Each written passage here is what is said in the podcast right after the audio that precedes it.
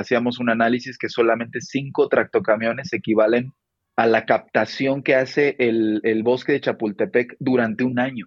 Imagínate lo que van a hacer 120 equipos circulando en una megalópolis como Ciudad de México, ¿no? Pero no solo el tema del CO2.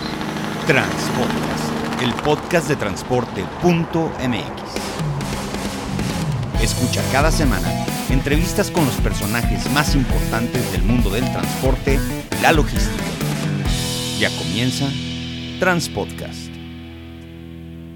¿Qué tal amigos de Transpodcast, el podcast de transporte.mx? Mi nombre es Clemente Villalpando y como cada semana vamos a platicar sobre cosas interesantes del mundo del transporte, la logística, la tecnología y bueno, tenemos muchísimas, muchísimas cosas que platicar porque la semana pasada fue Expo Transporte Ampact en Puebla, ya se nos hizo tener esta, esta feria en donde nos reunimos muchos y obviamente se generó mucha información y el podcast de hoy tiene mucho que ver con un lanzamiento que se dio en el marco de esta, de esta Expo Transporte. Del otro lado de la línea tengo a Julio Hernández, que ya llevábamos tiempo buscando una entrevista con él, pero creo que es un muy buen momento para tenerla.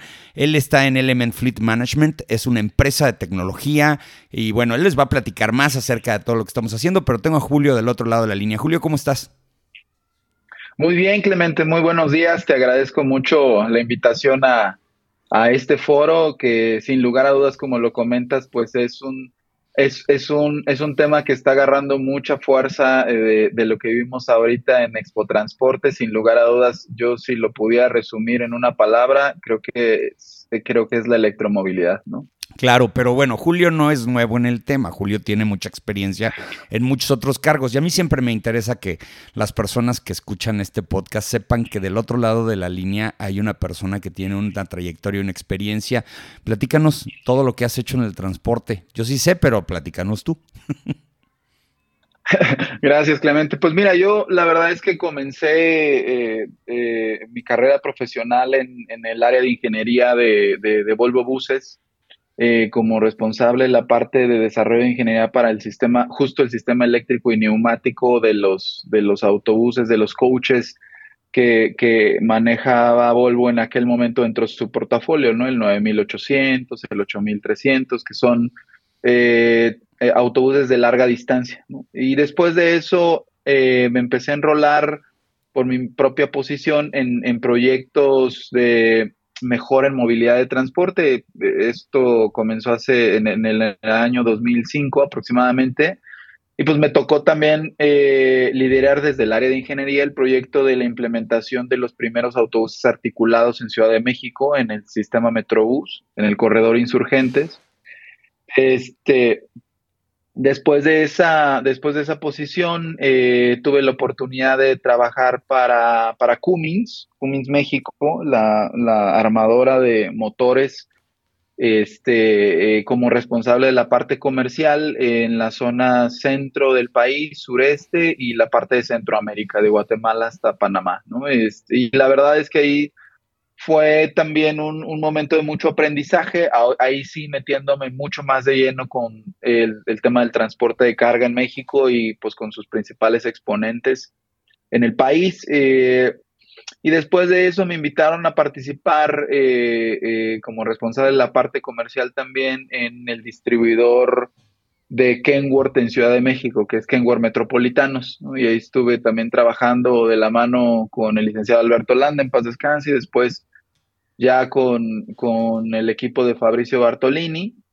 Y bueno, después de esa experiencia, ya netamente en el, en el piso, en un dealer, este, me invitan a participar en la dirección comercial de Volvo Trucks, eh, ahí de la mano del equipo de los Elena Jurado, ¿no? Este, y bueno, eh, tú sabes la historia, ¿no? En el, en el 2020, el 9 de diciembre del 2020, desafortunadamente Volvo eh, Trox toma la decisión de salir del mercado mexicano y bueno, a raíz de, ese momento, pues eh, yo me, recibo la invitación del lado de Element para participar en su equipo, para apuntalar toda la parte de la estrategia relacionada a carga.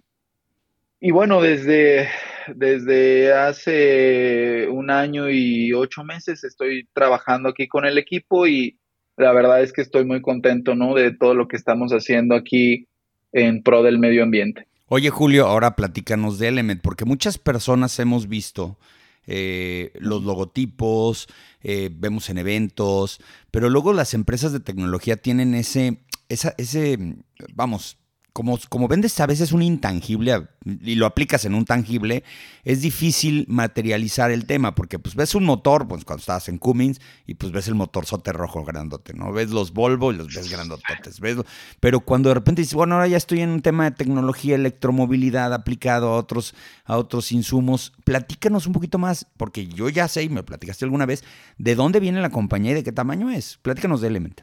Sí, fíjate que Element es una eh, compañía eh, que viene de, la compra de los activos de, lo que era GE Capital en el tema de transporte. Y Element como tal, eh, a más de dar, de ser una, de ser una empresa de, servicios financieros, realmente se ha convertido en una administradora de flotas. Hoy en día Element es la, eh, es, la, es la administradora de flotas más grande en México. Más o menos tendremos un, portafolio de, de 110 mil activos, donde entran desde vehículos ligeros, coches eh, para flota utilitaria o para flota ejecutiva. También eh, tenemos activos relacionados al transporte de carga, como desde, desde camiones clase 2 hasta clase 8, quinta rueda eh, equipos aliados de cualquier, de, cualquier tipo también podemos financiar. Y eh, también entramos dentro del esquema de montacargas, ¿no? Prácticamente nosotros como Element podemos financiar cualquier activo relacionado al transporte. Nos enfocamos muchísimo más en el tema del transporte de carga, eh, pasaje y también obviamente los vehículos ligeros, ¿no? Que ese es el core de la compañía.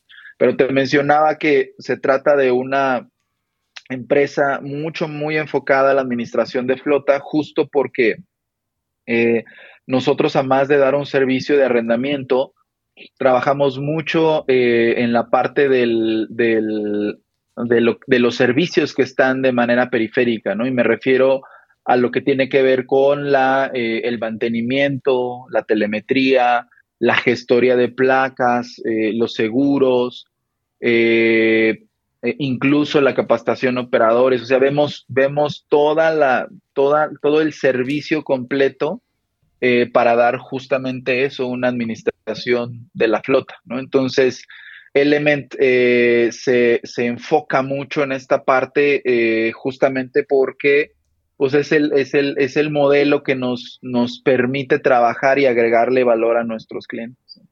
Oye, pero bueno, vamos hablando de tecnología.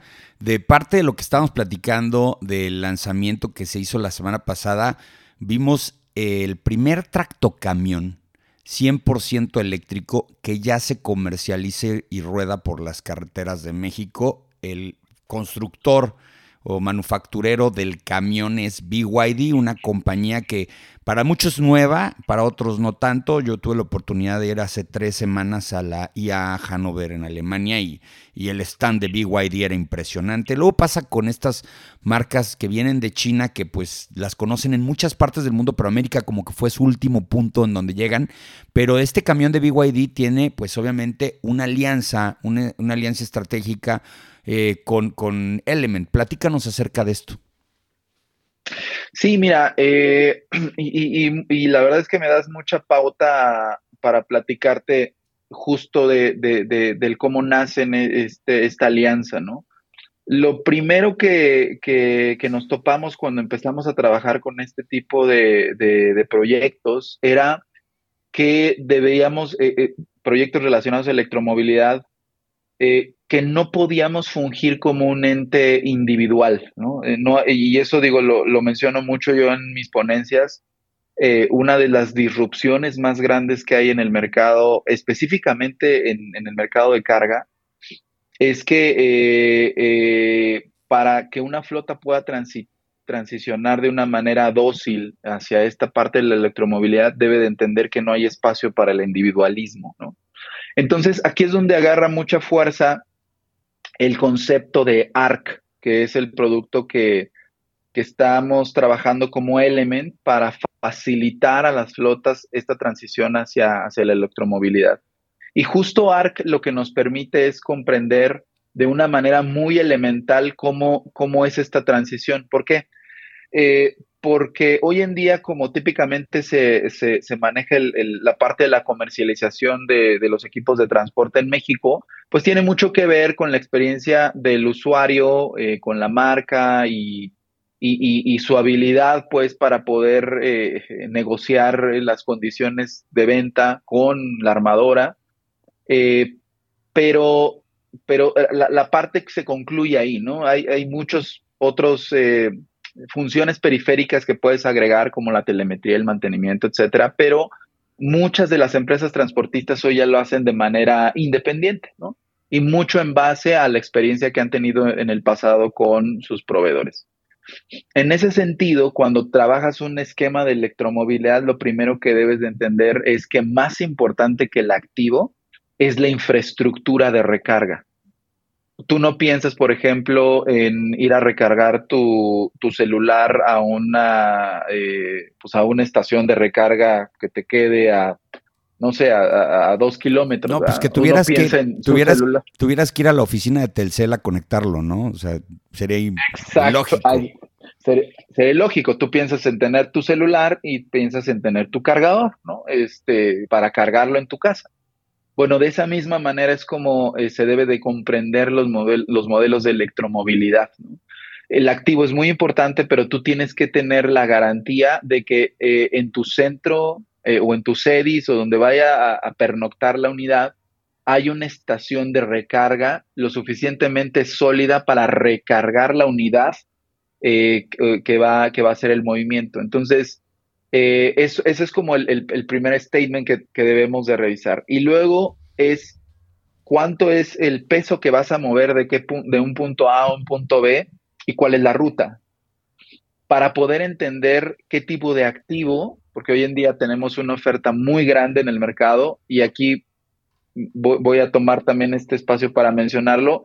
Eh, nosotros como Element estamos dando una solución eh, para eh, todos los equipos que tenemos eh, hoy en día en el mercado mexicano orientados hacia la electromovilidad. No solamente trabajamos con, con BYD, trabajamos con eh, la gente de Ford, trabajamos con Photon, trabajamos con Navistar, trabajamos con todo, con Packard, con todos los OEMs que hoy en día tienen este, una solución montada de electromovilidad, ¿no? Entonces, en ese sentido, la ventaja de ARC es que nos permite eh, integrar a esta solución a todos los actores posibles, tanto los OEMs que fabrican los activos, pero también nos permite eh, integrar a los, a los proveedores de infraestructura eléctrica, que hoy en día tenemos ya también un, abanico ahí de, de, proveedores, sin lugar a dudas, en él es uno de los, de, los, de los más fuertes con los que trabajamos este, y, también tenemos proveeduría en telemetría con el equipo de Geotab, con Samsara, con otros proveedores con los que también trabajamos. Entonces, como tú puedes ver, dentro del abanico de posibilidades de ARC entran pues prácticamente todos los integradores que, eh, se, que nos puedan dar el servicio correcto para eh, lo que el usuario final está necesitando, que es mover una carga de un punto A a un punto B y hacerlo de, la manera eh, eh, más eh, limpia posible. Y a través de la electromovilidad, pues se puede hacer eso. Entonces, lo, que estamos nosotros presentando es justamente esta, esta solución integral. Ahora, respondiendo a tu pregunta de cómo fue que llegó esta solución del primer tractocamión eléctrico a México, hace aproximadamente dos años que iniciamos con este proyecto, lo primero que a mí me, sorprendió, después de todo lo que te platiqué de mi experiencia en la industria automotriz, era ver que eh, ya existía ese activo, que ya existía después de yo haber visto pues, los planes de producto de, las armadoras donde pues, estos activos estaban disponibles en el mercado, eh, en los, al menos en el 2027, ¿no? 2025, 2027. Entonces, de pronto ver que esto ya existía, ¿no? Esto lo pude empatar con una solicitud de, eh, un grupo muy importante en México, en transporte, que es Grupo Marva. Sí, claro. Que también tenía una intención de hacer un, proyecto sostenible. Entonces, veo esta oportunidad de, ambos lados eh, y los integramos a través de ART. Y bueno, este, obviamente se, tuvieron que cumplir con todos los estándares que tiene Element dentro de su proveeduría, ¿no? Este, en la parte de servicios, refacciones, garantías, eh, que la unidad pudiera ser probada y liberada en latitudes como México, este, eh, y, estar bien ciertos que el producto cumple y está aterrizado para todo NAFTA, ¿no? No sé si, seguramente tú viste, pero por este producto eh, tiene eh, cargadores tipo CS1, ¿no? Que es prácticamente como está electrificado todo NAFTA. este, y cumple y tiene también los sistemas de seguridad de ADAS, eh, tiene Modeleye, tiene, tiene todo, está, está regulado para poder eh, eh, operar bajo las normas de DOT. Entonces, eso, eso, es algo que nosotros estamos haciendo con todas las marcas que ya mencioné, no solo con BYD, porque lo que necesitamos es garantizar que esto sea un proyecto sostenible en el tiempo y que el usuario final tenga una experiencia eh, grata en este, en este tema de la electromovilidad, que no se convierte en un dolor de cabeza futuro en refacciones, en servicio, en postventa. Este, y en ese sentido, pues los KPIs con los que trabaja Element, considerando que tiene una flota de activos de más de 100 mil unidades, pues ya te los puedes imaginar. Wow, es interesantísimo. Ahora, ya con una aplicación eh, muy real, es decir, lo que platicábamos de pues BYD eh, proporcionándole a Marva ya una cantidad considerable de unidades, creo que fueron 120, ¿me queda bien? No Correcto. 120. Correcto. 120 unidades. Eh, pues ya puedes ver cómo funciona una flota de electromovilidad en, el, muchas personas van a estar viendo lo que está pasando con lo que está haciendo Marva. ¿Por qué? porque mucha gente pues tiene miedo de entrarle al tema de la electromovilidad por una u otra razón.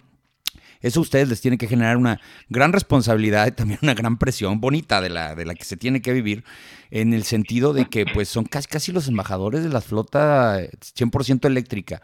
Platicábamos detalles tan pequeños como que, por ejemplo, las autonomías, hay que ser muy claros, eh, en los las unidades de ligeras de, flotas EV, es decir, eléctricas, pues técnicamente pues tienes mucha autonomía. Cuando estás eh, transportando 10, 20, 30 toneladas, bueno, 28 toneladas en un tractocamión quinta rueda de, doble rodado, pues obviamente también la autonomía pues tiene que bajar un poco. Y yo, yo de ahí de, preguntón, pregunté y andábamos sobre los 260 aproximadamente.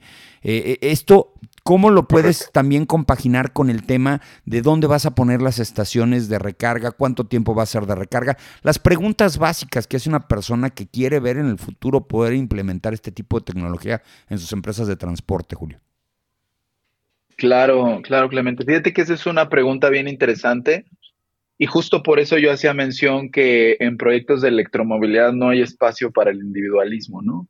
Eh, tan es así que eh, específicamente en este, en este proyecto eh, que ya tú vas a ver rodando estas unidades, primero está comenzando en Megalópolis, ¿no? y justo por el tema de las autonomías, en circuitos cortos en, en ciudades como Ciudad de México, como Guadalajara, como Monterrey, están haciendo esto eh, justo por el tema que mencionabas de las autonomías. Entonces, el primer reto al que nos enfrentamos es cómo podemos eh, optimizar la logística de la unidad de tal manera que a pesar de que es un activo que puede llegar a ser eh, dos o tres veces más caro que un vehículo convencional, ¿cómo podemos optimizar el kilometraje de tal manera que el costo por kilómetro sea el mínimo, ¿no?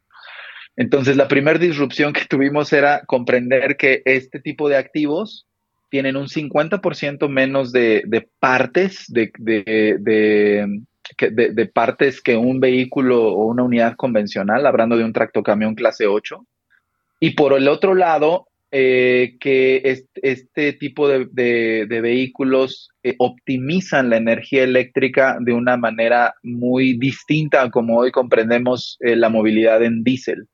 ¿En qué sentido? En que cuando se llegan a presentar, eh, por ejemplo, eh, esquemas donde tenemos eh, mucho, mucho ralentí, Eh, por ejemplo, eh, entrando a una, a una ciudad, pues tenemos mucho stop and go. Y en el caso de un vehículo a diésel, pues el consumo se dispara. Sin embargo, en un vehículo eléctrico, al cerrar el circuito, pues simplemente no consume la energía cuando el vehículo no está en movimiento.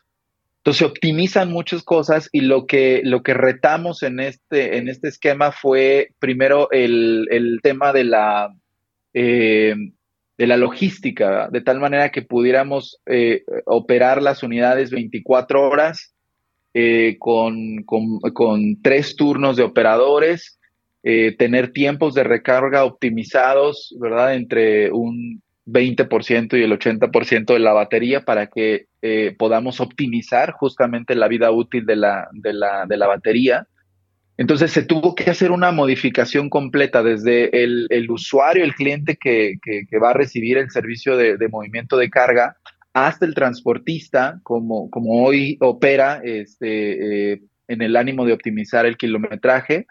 Y por el otro lado, eh, cómo integramos la solución completa en cuanto a las estaciones de recarga, telemetría, seguros, etcétera. Entonces, son proyectos que son eh, muy, eh, se deben de entender de una manera muy distinta, muy, muy, muy diferente. Y hoy en día, la magia de los proyectos de electromovilidad y como, y como están haciendo, no solamente, Clemente, es que tienen que, tienen un impacto medioambiental. El reto es cómo los hacemos rentables, ¿no? No tiene que ser forzosamente eh, un, proyecto costoso, sino es, un proyecto que debe ser sostenible, económicamente viable, eh, para que entonces podamos tener todo el abanico. Entonces, la solución que, pensó Element es obviamente eh, hacer, tener cada vez plazos más largos en activos eléctricos, eh, que eso nos permite tener obviamente una, una, dispersión del costo financiero mucho más eh, eh, rentable para el, para el operador logístico, pero además de eso, debemos de entender que hoy en día el principal pasivo para cualquier cliente o para cualquier transportista es sin lugar a dudas el diésel. Entonces, cuando vemos un esquema de electromovilidad donde ese que es tu principal pasivo se va eh, a una décima parte del costo o menos, eh, sin lugar a dudas, este, el, costo total de, propiedad, pues hace mucho más sentido, ¿no? Entonces, es, justo esto lo que estamos haciendo con, con, las empresas con las que ya hoy en día hemos puesto en marcha proyectos de este tamaño, como el caso de Estafeta, como el caso de Grupo Modelo, este, como el caso de Grupo Tracción y sin lugar a dudas, el Grupo Marva, que, que están eh, liderando esta, este, este esquema pues, de transición hacia la movilidad eléctrica en carga y sobre todo ahora en carga pesada. Oye, a ver, bueno, pero vamos poniéndole numeritos a las cosas. Antes de entrar al aire me platicaba sobre un ejemplo de cuánto más o menos el costo de, una, de, un, de, un traslado, de un remolque de 7 toneladas vacío con un eh, camión tradicional a diésel contra uno que está siendo movido con el electromovilidad, eh, tenía una diferencia interesante en precios. Obviamente todo el mundo se va a preguntar, sí, pero yo no pongo la gasolinera porque llego y le pongo el diésel y no me cuesta y no sé qué. Entonces son dos preguntas. Una, que me vuelvas a platicar el ejemplo que me platicaste hace rato. Y dos, ¿cuál es el costo de la infraestructura promedio? Porque de todas maneras, pues hay que, hay que incluirla en este tipo de, cuestiones, ¿no? Claro, y eso es, eso es, por eso mencionaba yo el, el principio, la parte medular es entender eh, de dónde a dónde se mueve la carga. Si son 10, 15, 20 toneladas que necesito mover de un punto A a un punto B, para que entonces yo pueda, eh, o el equipo de, consultoría de Element pueda hacer un análisis y una investigación a detalle respecto a la infraestructura. Pero respondiendo a tu comentario, sí, justamente te decía que, eh, estábamos dentro de toda la fase de pruebas eh, me tocó ver un ejercicio donde eh, eh, una, la, unidad estaba obviamente con, carga, con la caja de, 7 toneladas, contra una unidad de diésel este, con la misma carga, una caja, ¿no? Entonces, en un circuito de 100 kilómetros, a más o menos 2.200 metros de altura, eh, en, una prueba back-to-back, el consumo de energía que, tuvo la unidad o el costo de energía de la, de la unidad eléctrica eh, en este circuito era más o menos 35 pesos contra eh, la misma unidad de diésel que en ese circuito consumió 563 pesos de diésel, ¿no? Entonces, cuando tú haces un esquema de ese tipo, dices, la primera disrupción es justo lo que mencionaba, el costo de la energía, ¿no? Entonces, eso me lleva a, responder la siguiente pregunta. lo primero que hacemos en, el esquema, y por eso lo mencioné, garantizar la infraestructura de recarga, es que varía mucho la inversión dependiendo si está en un, lugar donde la energía sea suficiente para alimentar eh, eh, una, tu, equipo móvil o, tu camión o tu tractocamión eh, que eso va a depender del consumo de las baterías. En el caso, por ejemplo, de estos tractocamiones, tienen una capacidad de 563 kilowatts en las baterías. Eh, y, eso, la siguiente pregunta que, debemos de hacer es, en mi centro eh, de distribución o donde van a estar pernoctando las unidades, ¿tienen eh, el transformador que está en ese lugar me puede alimentar de energía a, ese, a, ese equipo, a esa unidad.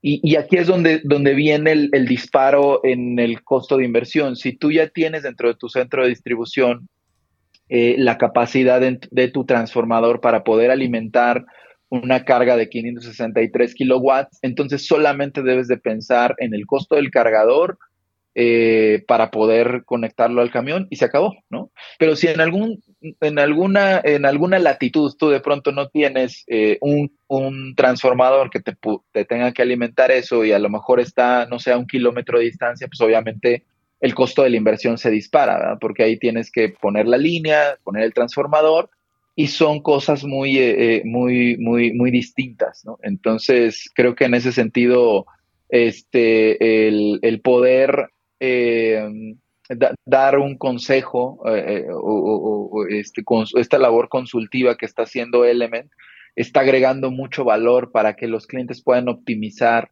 su costo de inversión inicial. Ok, bueno, entonces voy a entender que, que, la palabra clave es planeación y ustedes ayudan en la consultoría. Es decir, si una persona que nos está escuchando en este momento, un empresario, tiene la inquietud de electrificar parte de su flota, eh, nos puede contactar ustedes y decirles, a ver, espérame, yo hago esto y esto y esto y esto y tengo este circuito y estos no son circuitos, me mandan a donde caigo, ¿qué me, qué me conviene? Tú tienes información de dónde están las líneas y los transformadores como para decirle, ah, mira, tú tienes una base aquí, está muy cerca la infraestructura. ¿Hasta dónde llega esa consultoría que dan ustedes, Julio? Así es justamente como lo acabas de decir. O sea, eh, eh, es la magia de lo que nos permite hacer ARC. ARC permite integrar a todos los, actores que están dentro de un ecosistema de electromovilidad. Eh, y, te digo, lo primero que hacemos es entender cuál es la necesidad del cliente, del usuario final, ¿no?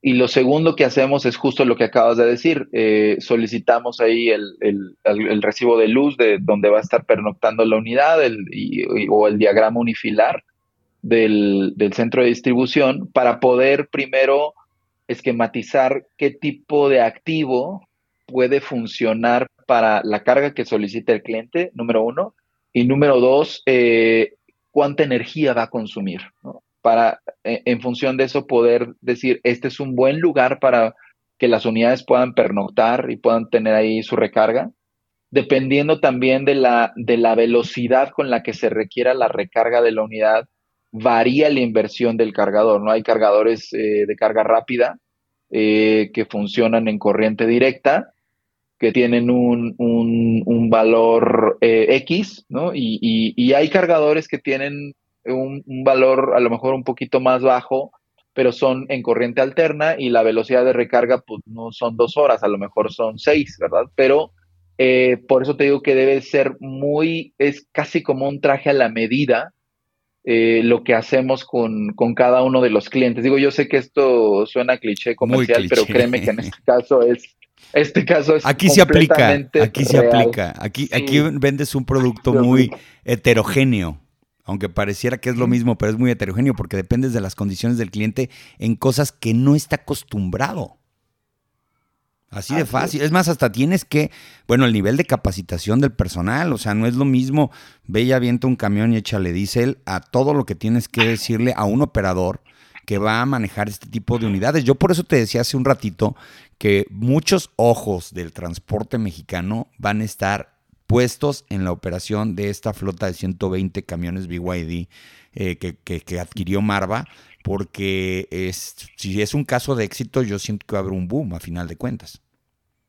No, mira, es justamente lo que nosotros eh, no queremos dejar al aire, de que sí es un caso de éxito. Queremos eh, asegurarnos de que sea un caso de éxito, ¿no? Y, la verdad, después de todo lo que te platiqué de mi experiencia en, en el mercado automotriz de carga y pasaje, tú te podrás dar cuenta por qué es que a mí me está volando la cabeza estos proyectos, ¿no? Porque es completamente al revés de cómo, de, cómo hoy en día se manejan los proyectos de combustión a diésel, ¿no? Mientras una unidad de diésel, por ejemplo, eh, en una pendiente descendente necesita aplicar el freno de motor y eso conlleva un consumo alto de combustible, en una unidad eléctrica, en las mismas condiciones, no consumes, estás regenerando energía por el efecto de frenado. Entonces, e, es, así de disruptivo como está comenzando este tema de electromovilidad en carga pesada.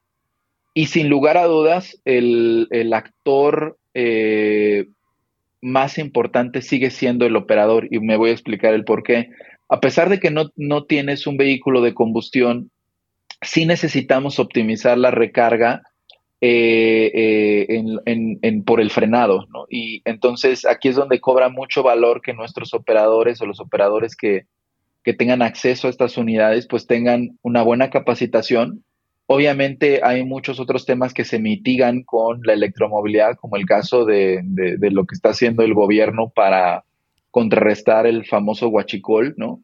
En el caso de la movilidad eléctrica, simplemente no hay manera de poder extraer ningún electrón eh, a través de las líneas de recarga porque están, eh, eh, se manejan amperajes y voltajes muy altos, ¿no? Entonces, sin lugar a dudas, la mano de obra es eh, que se requiere es muy especializada para poder dar mantenimiento a estos equipos, pero eh, los mantenimientos son mucho más prolongados porque la, eh, en un vehículo de combustión, pues como tú sabes, hay mucha fricción, pérdidas de energía por calor, por ruido. Un tractocamión en las condiciones que te mencioné de baja, de, en una pendiente descendente con, con estas condiciones de carga, el operador está expuesto en promedio entre 95 y 120 decibeles, mientras que en un vehículo eléctrico está expuesto a 5 decibeles de ruido. Entonces, imagínate un operador que está completamente más descansado, que no está estresado por el ruido de, de un motor de combustión, eh, obviamente pues se va, va, a operar de una manera muy diferente. ¿no? Hasta allá es como lo estamos llevando estos, estos modelos eh, de electromovilidad. Wow, va a estar interesantísimo. Lo que también le va a estresar es que no le va a poder bajar una cubetita de, de, de Pero bueno, ni modo, es parte del show. Hay que encontrar modelos en los que todos podamos cohabitar con estos sistemas.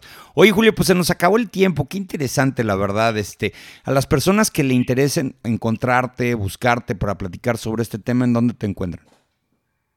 Sí, mira, eh, me les voy a compartir mi correo electrónico. Mi correo es ju hernández, con H y con Z, ju hernández, arroba elementcorp eh, eh, o a través de alguna de las plataformas de LinkedIn, ¿no? Eh, principalmente ahí me encuentran como Julio Hernández también.